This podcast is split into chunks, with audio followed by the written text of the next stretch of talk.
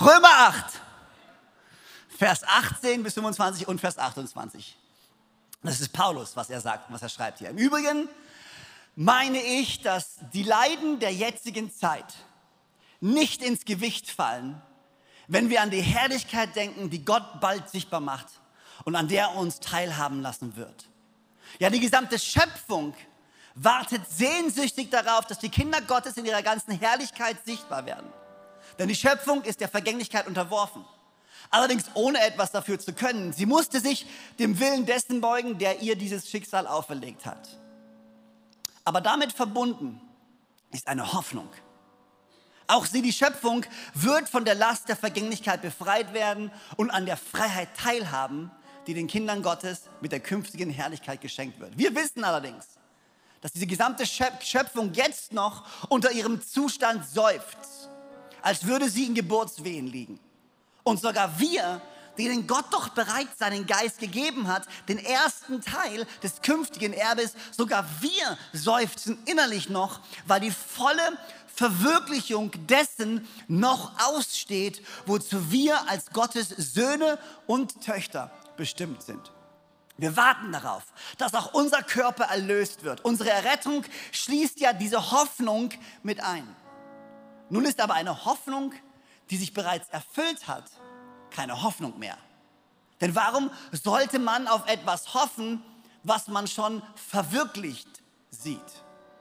Da wir also das, worauf wir hoffen, noch nicht sehen, warten wir unbeirrbar, bis es sich erfüllt. Eines aber wissen wir, alles trägt zum Besten derer bei, die Gott lieben. Denn sie sind ja in Übereinstimmung mit seinem Plan berufen. Eines, alle sagen mal eines. Eines aber wissen wir, alles trägt zum Besten derer bei, die Gott lieben. Alles trägt zum Besten derer bei, die Gott lieben. Gott, ich danke dir, dass wir heute Morgen an allen four Locations, an allen vier Orten, an denen wir sind, zusammengelinkt sind und dein Wort hören dürfen. Danke für jeden Einzelnen, der hier in Konstanz sitzt, für jeden einzelnen Stuhl, der gefüllt ist in einem von unseren anderen Gebäuden oder Diskotheken oder Clubs oder Cafés und wo auch immer wir sind. Danke, dass es kein Zufall ist, dass jeder Einzelne heute hier ist, sondern dass du es vorherbestimmt hast, diesen heutigen Tag, diesen jetzigen Moment, die nächsten 20 Minuten, die wir haben. Und wir beten, dass du sprichst, Gott. Weil wenn du nicht sprichst, bringt das alles nichts. Aber wenn du sprichst, werden wir verändert. Wenn du sprichst, bricht neue Hoffnung auf. Wenn dein Wort auf unser Herz trifft, werden wir verändert. Und darauf hoffen wir und daran glauben wir und dafür beten wir. In Jesu Namen. Alle sagen gemeinsam. Amen. Amen. Danke, Team. Lass mich heute einfach mal mit einer Frage beginnen. Eine simple Frage. Für Erwartungen hast du eigentlich? Was erwartest du? So im Allgemeinen vielleicht, so ganz im Allgemeinen. Was erwartest du dir von deinem Leben? Was erwartest du dir von deinem Urlaub? Was erwartest du dir von deiner Familie? Was für Erwartungen hast du an Gott? Was für Erwartungen hast du an dich selber? Was für Erwartungen hast du eigentlich?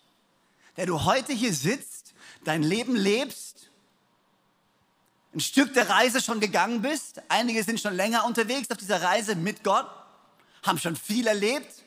Einige haben schon viele Höhen und viele Tiefen gehabt, viele Highlights, wo sie gesagt haben, oh man, ich muss Gott preisen dafür. Viele Momente, wo sie vielleicht gesagt haben, Gott, ich zweifle an dir, ich verstehe dich nicht. Andere sind vielleicht noch ein bisschen näher oder ein bisschen frischer an ihrer Reise, haben vielleicht noch nicht ganz so viel erlebt, aber genug, um schon verstanden zu haben, dass dieser Gott schon ein ziemlich guter Gott ist. Aber was für Erwartungen hast du? Was für Erwartungen hast du an dein Leben? Ich glaube, Erwartungen sind etwas Interessantes. Erwartungen sind was Interessantes und Erwartungen machen was mit dir. Deine Erwartung, die du hast, deine Erwartung, mit der du jeden Tag aufwachst, diese Erwartung macht was mit dir innerlich, aber nicht nur mit dir, diese Erwartung macht auch was mit den Menschen um dich herum. diese Erwartungen, die du hast, die verknüpfen sich mit Gefühlen, die verknüpfen sich mit, mit Hoffnungen. Diese Erwartung, die du hast, macht was mit dir. Manche, manche Erwartungen können Vorfreude auslösen. Wir haben Tickets für den Europapark, für unseren Sommerurlaub. Zwei Tage Europapark. Diese Erwartung, zwei Tage Europapark, die macht was mit mir. Da freut man sich drauf. Diese Erwartung, meine 13-jährige Tochter zum allerersten Mal auf die Silverstar mitzunehmen, macht was mit. Die Vorfreude von mir zum allerersten Mal auf die Silverstar zu sitzen, macht was mit ihr. Hast du schon mal diesen Term gehört, diese Aussage in freudiger Erwartung? Frauen in freudiger Erwartung. Ich habe meine Frau dreimal erlebt in freudiger Erwartung. also ich meine, er erlebt sie öfters als das, aber ich meinte, dreimal war sie schwanger, was ich damit sagen wollte, okay? Und bei diesem dreimal bleibt es auch in Jesu Namen und alle sagen, Dankeschön, Dankeschön. Erwartungen können Vorfreude auslösen. Aber weißt du was? Erwartungen, Erwartungen Erwartungen können auch nervös machen. Erwartungen können nervös machen. Erwartungen können Druck ausüben. Wenn du das Gefühl hast, es werden Dinge von dir erwartet und du bist dir nicht sicher, dass du diesen Erwartungen gerecht werden wirst. Und das hört man so oft. Sorry, ich muss über Fußball reden. Wenn du, wenn in einem Verein einen neuen Spieler kaufst, dann hörst du diesen Satz, er wird er den, wird er den Erwartungen wohl gerecht werden. Und manche junge Spieler, manche junge Sportler, die so viel Potenzial haben, die nach vorne gehen, äh, haben diesen Druck. Alle schauen auf sie, die Medien schauen auf sie, Menschen schauen. Es sind Erwartungen da und diese Erwartungen können so einen großen Druck auf einem ausüben, dass sie gar nicht mehr schaffen, auf ihr Potenzial zuzugreifen. Und genau das Gleiche bei Sportlern kann auch bei uns in unserem Leben passieren. Wenn du das Gefühl hast, das sind so große Erwartungen an dich und es macht dich nervös und es setzt dich unter Druck und auf einmal denkst du, was ist mit mir los? Prüfungsangst, hallo. Wobei ich glaube nicht, das waren die Erwartungen bei mir, ich war einfach faul. Aber gut. Erwartungen können auch enttäuscht werden. Erwartungen können enttäuscht werden. Du kannst Erwartungen haben an etwas, dich auf etwas freuen und dann wirst du enttäuscht in deinen Erwartungen, weil es nicht so eintrifft, wie du es dir vorgestellt hast. Erwartungen können unangemessen sein. Du kannst unangemessene Erwartungen an deinen Lebenspartner haben, an deine Ehefrau haben, an deinen Ehemann haben. Du kannst unangemessene Erwartungen haben an deinen Leiter, an deinen Pastor, an deine Freunde. Du kannst unangepasste Erwartungen haben. Erwartungen können Spannungen auslösen. In Freundschaften, in Beziehungen.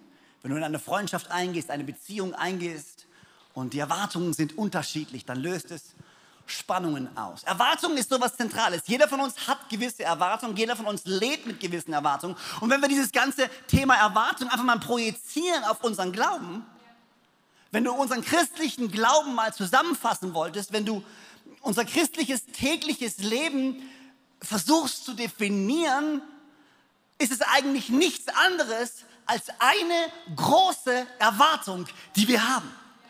Der christliche Glaube ist nichts anderes als eine Erwartung. Die Erwartung davon, dass ein treuer Gott seine Versprechen einlöst, die er uns gegeben hat. Unser Glaube ist zusammengefasst auf die simpelste, einfachste Art und Weise unsere Erwartung an diesen großen Gott, dass er seine Versprechen einlösen wird. Und wenn du dir die Bibelgeschichte durchliest, von Anfang bis Ende, dann siehst du diesen Bund, den Gott schließt. Und der fängt an mit, mit Abraham. Der erste Bund, 1. Mose Kapitel 17. Ich will das ganz kurz vorlesen. Ich nehme ein bisschen Zeit, um das, um das ein bisschen vorzubereiten. Äh, 1. Mose Kapitel 17, Vers 1 bis 8, das ist der Bund, den Gott mit Abraham schließt.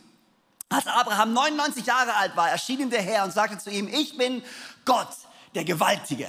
Wie cool, hey. Ich glaube, nur Gott kann sich so vorstellen. Hey, ich bin Gott. Und nur, dass du es weißt, der Gewaltige. Okay. Ich bin Gott, der Gewaltige. Führe dein Leben in enger Verbindung mit mir und halte dich ganz an mich. Ich schließe mit dir einen Bund und ich mache dir diese feste Zusage. Ich will dir unermesslich viele Nachkommen geben. Abraham warf sich vor Gott nieder und, sagt, und Gott sagte weiter zu ihm, ich verbürge mich dafür. Du wirst zum Vater vieler Völker werden. Deshalb sollst du nicht mehr Abraham heißen, sondern Abraham. Denn ich habe dich zum Vater vieler Völker bestimmt. Ich werde dich überaus fruchtbar machen. Du wirst so viele Nachkommen haben, dass die zu ganzen Völkern werden und sogar Könige sollen von dir abstammen. Meine Zusage gilt dir und deinen Nachkommen in jeder Generation. Sie ist unumstößlich. Alle sagen mal unumstößlich. Kann man sagen, wie als wenn ihr es meinen würdet. Unumstößlich. Unumstößlich für alle Zeit. Ich bin euer Gott und würde euch das ganze Land Kanaan geben, mit dem, in dem du jetzt als Fremder lebst, für immer soll es deinen Nachkommen gehören und ich werde ihr Gott sein. Ah, wow, was für eine krasse Aussage, die Gott hier trifft. So Aussagen wie ich bin der Gewaltige, für immer, alle Zeit, unumstößlich. Das ist das Versprechen, das Gott gemacht hat zu Abraham. Das ist der erste Bund, den Gott geschlossen hat. Ein bisschen später erweitert Gott dann seinen Bund. Und ich habe nicht die Zeit, alles vorzulesen. Und ihr müsst es selbst studieren. 2. Mose, glaube ich, Kapitel 6 ist der zweite Bund, den jetzt Gott schließt, nicht nur mit Abraham, sondern jetzt erweitert er das Ganze auf das Volk Israel. Und er sagt zu Israel, hey, ich werde euch erlösen aus der Knechtschaft in Ägypten. Und ich werde euch hinausführen und ich werde euer Gott sein und ihr werdet mein Volk sein. Und ich werde euch führen ins verheißene Land und ich werde euch beschützen beschützen und ich werde bei euch sein. Und er geht diesen Bund ein. Und ein Bund wird immer eingegangen zwischen zwei Parteien. Eine Partei, das ist die, die Grundlage von einem Bund, stimmt mit der anderen Partei überein und sagt, hey, ich gebe dir meinen Schutz und ich gebe dir meinen Segen und ich gebe dir meine Kraft und ich gebe dir mein Versprechen und hier ist eine Gegenleistung, die du bringst. Und Gott sagt, wenn du dich an mich hältst, wenn ihr meine Gesetze einhaltet, wenn ihr mir gehorsam gegenüber seid, wenn ihr auf mich schaut, nicht nach links, nicht nach rechts schaut, sondern wenn ihr eure Augen auf mich behaltet, dann werde ich, euer Gott, dich überhäufen mit Segen. Also Gehorsam, wenn, wenn die Bibel über Gehorsam spricht, dann ist es kein Ding, was wir machen müssen, womit Gott unser Leben klein halten möchte, sondern es ist eine ein, ein, ein, was Gott möchte, ist, unsere Augen auf ihn zu richten, damit wir in dem Segen leben können, den er für uns hat. Später dann, das ist der alte Bund, kommt ein neuer Bund, ein neues Versprechen durch Jesus Christus. Und du musst es mal nachlesen in, in Jeremia 31 und dann greift der Hebräerbrief Kapitel 8 diese ganze Prophezeiung von Jeremia wieder auf. Der sagt, hey, das war das, das war der alte Bund. Aber der alte Bund war nicht so gut, weil er beruht auf dem Gesetz. Und das Gesetz besagt, wenn wir das Gesetz nicht einhalten, ah, sind wir nicht mehr Teil von diesem Bund. Aber ich habe was Besseres für euch. Ich habe einen neuen Bund. Und der Vermittler von diesem neuen Bund ist Jesus Christus, der selber als Opferlamm sterben wird, aber nur einmal sterben wird. Ihr müsst nicht weiter opfern, Tiere opfern, sondern nein, nein, nein. Jesus Christus stirbt einmal und jetzt sagt dann Jesus, sagt Gott dann und ich werde eure Sünden für immer vergessen. Und ich werde mein Gesetz nicht auf Steintafeln schreiben, sondern ich werde es in ihr Herz hineinlegen. Das heißt, dieser Bund wird von etwas, was äußerlich war, zu etwas, was innerlich ist. Das ist das Werk von Jesus Christus. Das, was außen war, ist auf einmal nach innen. Und dann schickt er seinen Heiligen Geist, das wie ein Siegel ist, wie was, was wir gerade eben gelesen haben, der erste Anteil von dem Erbe, das erste Teil von dem Versprechen, was noch kommen wird, ist der Heilige Geist, den wir schon jetzt haben. Deswegen können wir als Christen, müssen wir als Christen auch nicht warten, dass alle Versprechen erst eingelöst werden, wenn wir mal in den Himmel kommen. Nein, schon jetzt haben wir die Kraft des Heiligen Geistes in uns. Schon jetzt haben wir den ersten Teil von Gottes Kraft in uns und schon jetzt kann Gott heilen und schon jetzt kann Gott wirken und schon jetzt kann unser Leben größer werden. Wir müssen nicht nur hier bleiben. Das heißt, in anderen Worten, was Gott macht, er nimmt die Erwartung, die er geschürt hat im Alten Testament und er macht sie noch mal größer. Er erweitert unsere Erwartung, sagt, come on, erwartet Großes von dem, der über die Maßen so viel mehr tun kann, als wir uns jemals vorstellen können, erdenken können oder erträumen können. Euer Gott ist so viel größer, seine Wege sind höher als eure Wege, seine Gedanken sind höher als eure Gedanken. Habt große Erwartungen an diesen Gott. Das ist in anderen Worten, unser Glaube ist nichts anderes als eine große Erwartung an einen großen Gott, der unveränderlich ist, der treu ist, der einen guten Plan für unser Leben hat.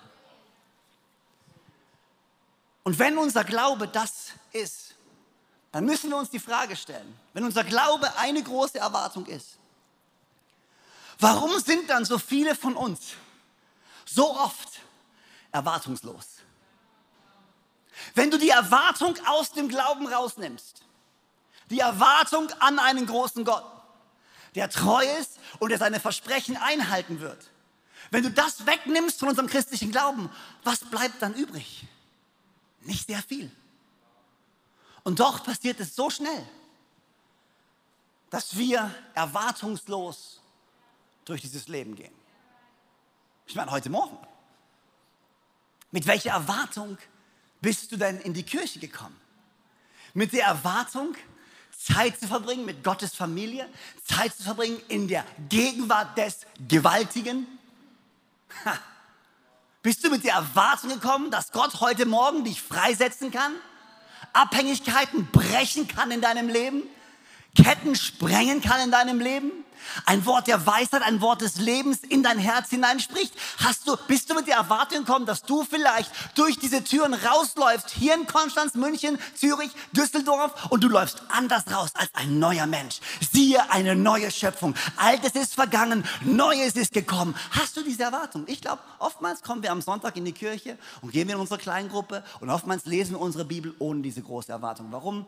Ha, es ist halt Gewohnheit. Wir machen das halt so. Ich glaube, einer der größten Dinge, der uns unsere Erwartung raubt, ist die Gewohnheit. Ist, dass wir Dinge als gewöhnlich ansehen. Und wenn du mal dich gewisser Dinge entziehst und sie nach einer gewissen Zeit neu genießen darfst, dann hast du auf einmal eine ganz, dann würdigst du Dinge auf einmal ganz anders, wie als wenn du sie dauerhaft hast. Und die Kunst in unserem Glauben ist es täglich zu leben. Und das ist die Schwierigkeit in unserem Glauben. Wir leben täglich zusammen mit diesem großen Gott. Und die Spannung ist es, vertraut zu sein mit diesem Gott, ihn als Freund anzusehen, als, als, als jemanden, der, der näher und enger ist als dein engster Bruder, als jemanden, den du alles teilen kannst. Er ist da, er unterstützt dich ihn jeden Tag, aber gleichzeitig ihn auch immer noch als Gott zu sehen, den Allmächtigen mit dem nicht zu spaßen ist, der auf deiner Seite steht, der sein Versprechen über dein Leben ausgesprochen hat, diese Spannung aufrecht zu erhalten, ist gar nicht so einfach. Manchmal ist es aber einfach bloß Müdigkeit. Ich glaube, manchmal werden wir einfach müde zu glauben, müde zu erwarten, müde weiterzumachen. Wir machen das schon eine ganze Weile und es ist nicht, es ist keine Gewohnheit, sondern es macht sich einfach eine Müdigkeit breit. Und du brauchst mal einen Tapetenwechsel oder du brauchst mal was Neues. Müdigkeit. Was auch, glaube ich, unsere Erwartungen killen kann, sind einfach Enttäuschungen.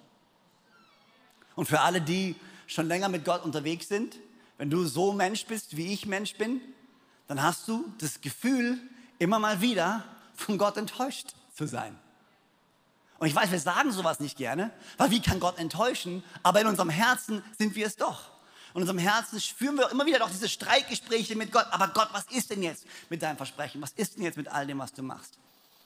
Enttäuschung und dann natürlich, ich glaube, die nächste Steigerung von Enttäuschung ist einfach, wir sind desillusioniert. Du kommst an einen Punkt, wo du nicht nur enttäuscht bist, sondern wo du einfach nur desillusioniert bist. Wo du einfach nur komplett ernüchtert bist. Der Honeymoon, die rosa Zeit ist vorbei. Jetzt lebst du dieses Leben und irgendwie ist es nicht so, wie du es dir vorgestellt hast. Und unsere Erwartungen schränk, äh, schrinken und schrinken, äh, schrinken, shrink, schrumpfen, danke. Unsere Erwartungen schrumpfen. und werden immer kleiner und auf einmal gehen wir durch unser Leben, ohne große Erwartungen zu haben. Aber ich will einfach die nächsten paar Minuten nehmen, um diese Bibelstelle zu nehmen, die wir gerade am Anfang gelesen haben, um dir zu helfen, erneut große Erwartungen zu haben, unabhängig von dem, was in deinem Leben gerade vor sich geht. Weil diese Bibelstelle gibt uns drei Schlüssel Drei Schlüssel, die uns helfen, große Erwartungen zu behalten in unserem Leben. Hier ist das erste, Römer 8, Vers 18. Hier, hier steht, im Übrigen meine ich, dass die Leiden der jetzigen Zeit nicht ins Gewicht fallen. Wenn wir an die Herrlichkeit denken, die Gott bald sichtbar macht und an der wir teilhaben werden. Im Übrigen meine ich, dass die Leiden der jetzigen Zeit nicht ins Gewicht fallen. Wenn wir an die Herrlichkeit denken, die Gott bald sichtbar macht. Weißt du, was dir hilft, große Erwartungen zu behalten und neu zu schüren? Ist eine Perspektive zu bekommen. Was, was Paulus hier sagt, hey, alles, was ich jetzt gerade durchgehe, ehrlich, das ist nichts im Vergleich von dem, was kommen wird. Und ich glaube, manchmal müssen wir als Christen daran erinnert werden, dass unsere Perspektive eine Perspektive der Ewigkeit sein sollte. Ich weiß, ja, wir leben auf dieser Welt und wir leben jetzt dieses Leben und wir fühlen es und wir spüren es und wir riechen es und wir fassen es an und es ist alles so real für uns jetzt und hier. Aber dieser Teil hier ist der kleinste Teil deines Lebens. Der größte und der beste Teil deines Lebens, der kommt erst noch. Das, was Gott wirklich für dich vorbereitet hat, das kommt erst noch. Und alles hier ist noch nicht mal ein Schatten von dem, was Gott für dich vorbereitet hat. Und manchmal, glaube ich, müssen wir daran erinnert werden, dass das, was wir jetzt durchmachen, nichts ist im Vergleich zu dem, was noch kommen wird. Wir müssen verstehen, dass hier, was sagt Jesus im Johannesbrief, in dieser Welt werdet ihr hart bedrängt werden. Aber fast neuen Mut, denn ich habe die Welt überwunden. Das heißt, wir können in dieser Spannung leben, in dem Leiden leben, in diesen Herausforderungen jetzt leben, aber wir wissen, oh, oh, oh, da kommt was anderes. Das hier ist nicht alles. Und wenn ich jetzt durchhalte und wenn ich jetzt weitermache und wenn ich meine Augen hebe und nicht nur das Weltliche und Vergängliche sehe, sondern das große Bild sehe, dann verstehe ich, dass Gott einen größeren Plan hat. Ist dir schon mal durch den Kopf gegangen, warum kommt Jesus nicht einfach jetzt wieder? Ich meine, jetzt wäre ein guter Zeitpunkt. Dann wären alle Leiden vorbei. Das wäre doch, wär doch easy, wäre doch einfach. Dann wären alle unsere Leiden vorbei, dann wäre alles viel besser. Aber weißt du, wir haben einen Gott, der einen großen Plan hat. Wir haben einen Gott, der ein Herz hat und dessen Herz sagt, er will nicht, dass auch nur einer verloren geht. Er will jeden Menschen retten und vielleicht, vielleicht bedeutet ja mein Leiden und die Zeit, die ich jetzt gerade durchmache, Vielleicht bedeutet das ja, dass wir noch mehr Zeit haben für jemanden anderen, damit er Jesus Christus kennenlernen kann. Und vielleicht muss ich in dieser Spannung leben und diese Spannung aushalten für den Moment. Aber wenn auch nur ein mehr Mensch gerettet wird, dann bin ich sowas von bereit, diese Spannung auszuhalten. Weißt du was? Ganz ehrlich, es ist gar nicht so schlimm.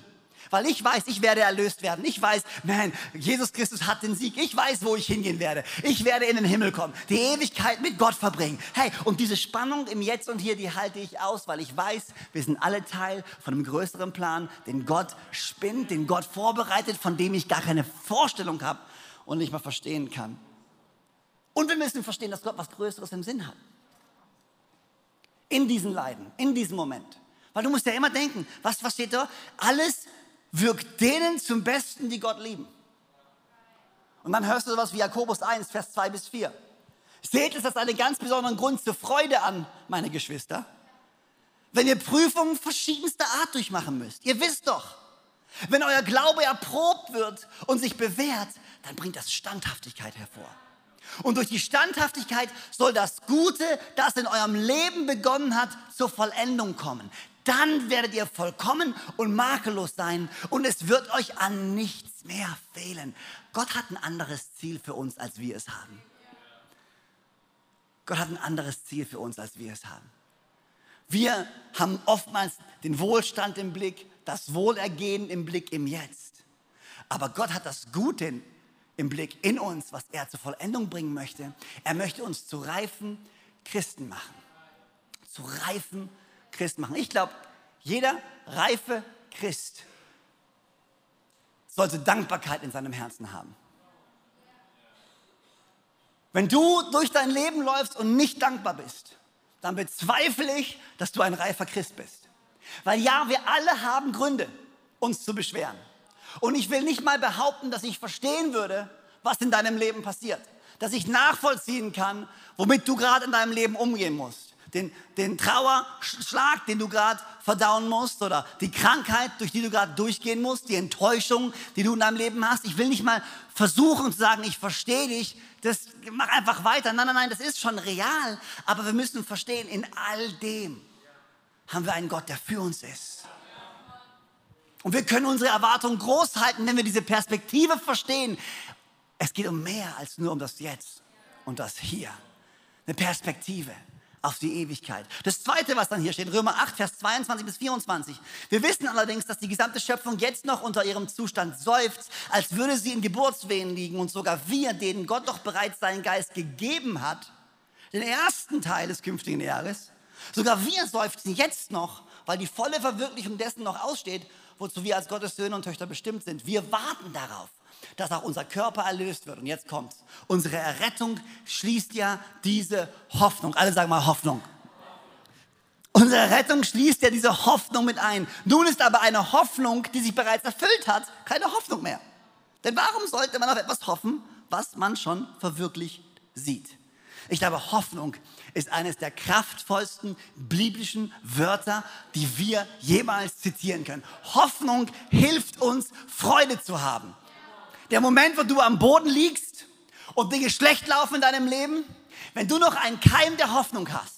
Was bedeutet? Hoffnung bedeutet nichts anderes als, ich habe den Glauben daran, dass mein Gott treu ist. Ich habe den Glauben daran, dass mein Gott gut ist. Und weil mein Gott gut ist und weil mein Gott treu ist, auch wenn ich jetzt am Boden liege, auch wenn ich jetzt Schmerzen habe, auch wenn ich jetzt Enttäuschung habe, habe ich immer noch Freude in meinem Herzen, weil ich weiß, ich habe den Sieg bereits durch Jesus Christus und ich kann in Freude nach vorne schauen. Durch diese Hoffnung kannst du nach vorne schauen.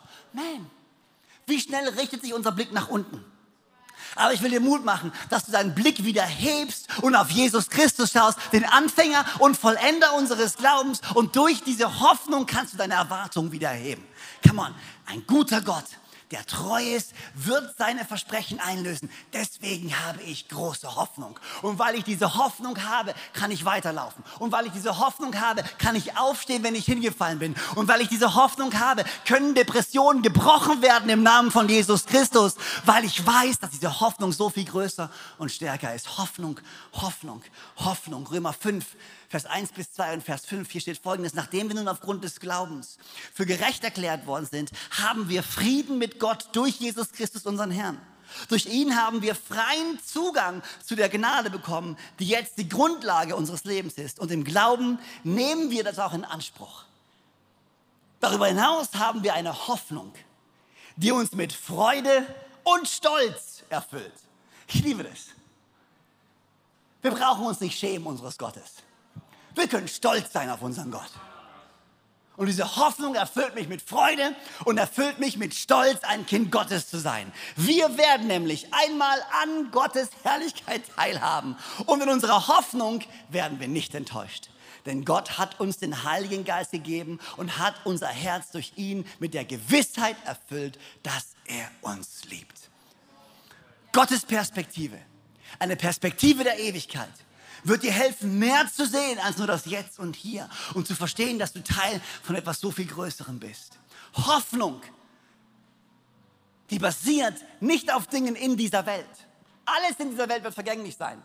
Ich will dir Mut machen, knüpfe deine Hoffnungen nicht an Dinge aus dieser Welt, weil alles in dieser Welt wird einmal vergehen. Knüpfe deine Hoffnung fest an einen Gott, der derselbe ist. Gestern, heute und für alle Zeit. Der dich liebt, der dich niemals verstoßen wird, der immer an dich glauben wird, der dich immer verteidigen wird, der dir immer helfen wird, der dich heilen möchte, dich trösten möchte. Knüpfe deine Hoffnung an diesen Gott. Und hier ist das Dritte, was uns hilft, unsere Erwartungen zu heben, ist diese Unbeirrbarkeit. Römer 8, Vers 25. Da wir also das, worauf wir hoffen, noch nicht sehen, warten wir unbeirrbar, bis es sich erfüllt. Unbeirrbar. Darf ich den Mut machen? Sei unbeirrbar. Sei unbeirrbar. Ich weiß, du zweifelst gerade. Und ich weiß, du hast gerade deine Fragen. Und ich weiß, du hast gerade Schmerzen und ich weiß, vielleicht bist du gerade enttäuscht.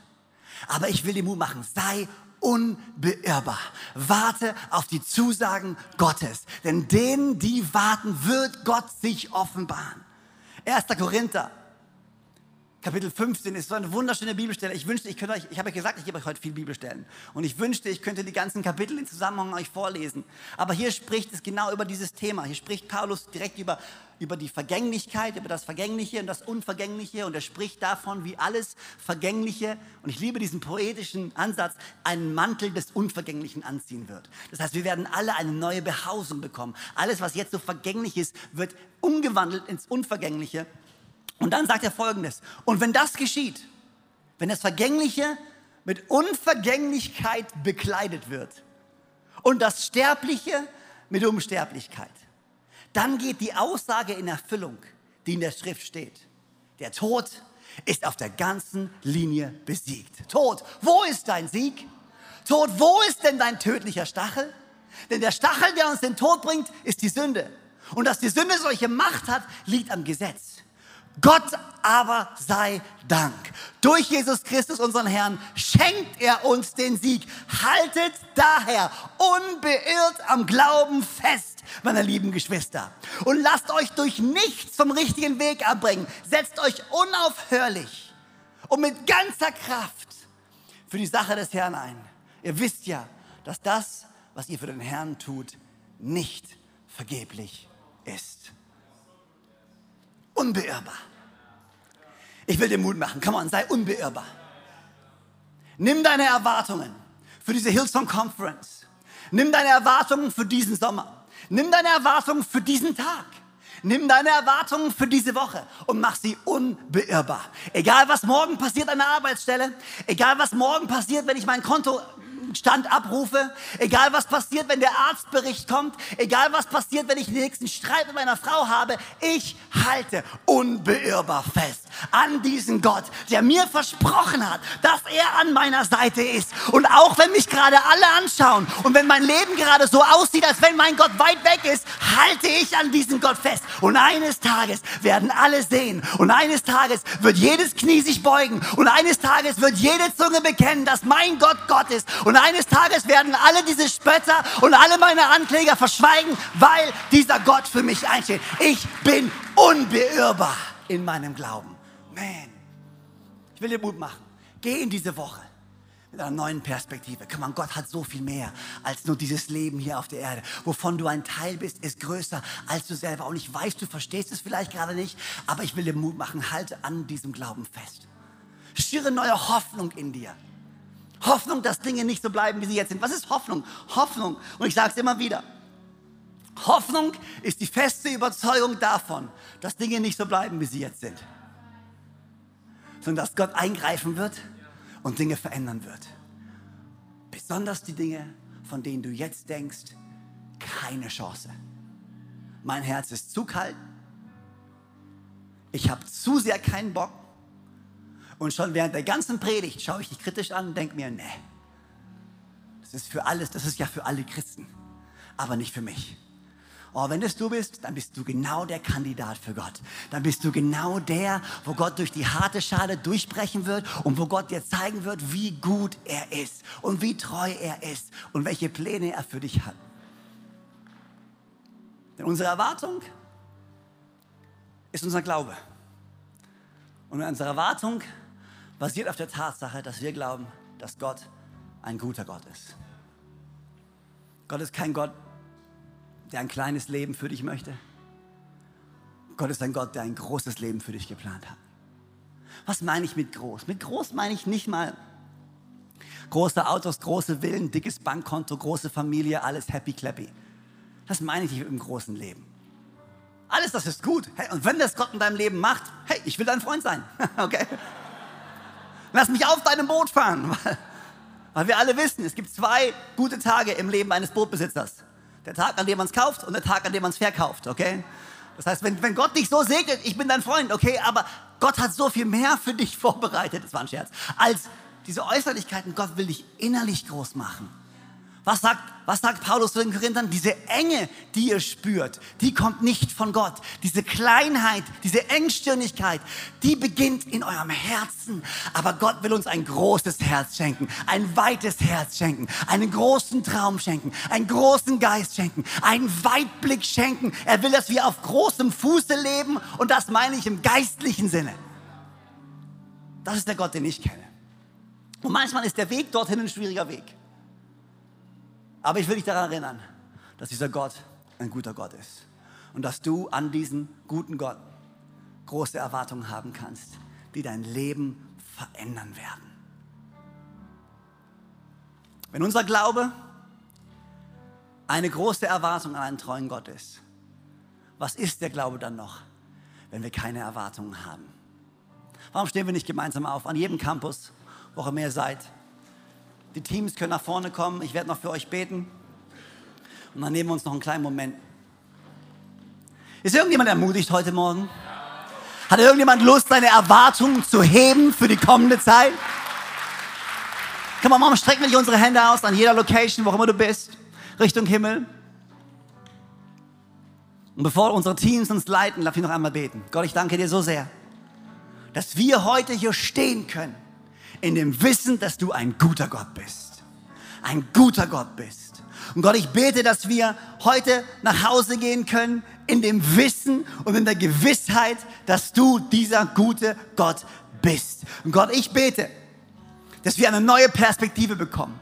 Dass wir verstehen, dass unser Leben so viel größer ist als das Jetzt und hier. Und dass deine Pläne weit übersteigen, was wir uns vorstellen können. Ich bete, dass diese Hoffnung ein fester Bestandteil unseres Herzens ist, unseres Lebens ist. Und ich bete, dass wir unbeirrbar und unaufhaltsam nach vorne gehen können in den Plan, den du für uns bereitet hast. In Jesu Namen. Amen.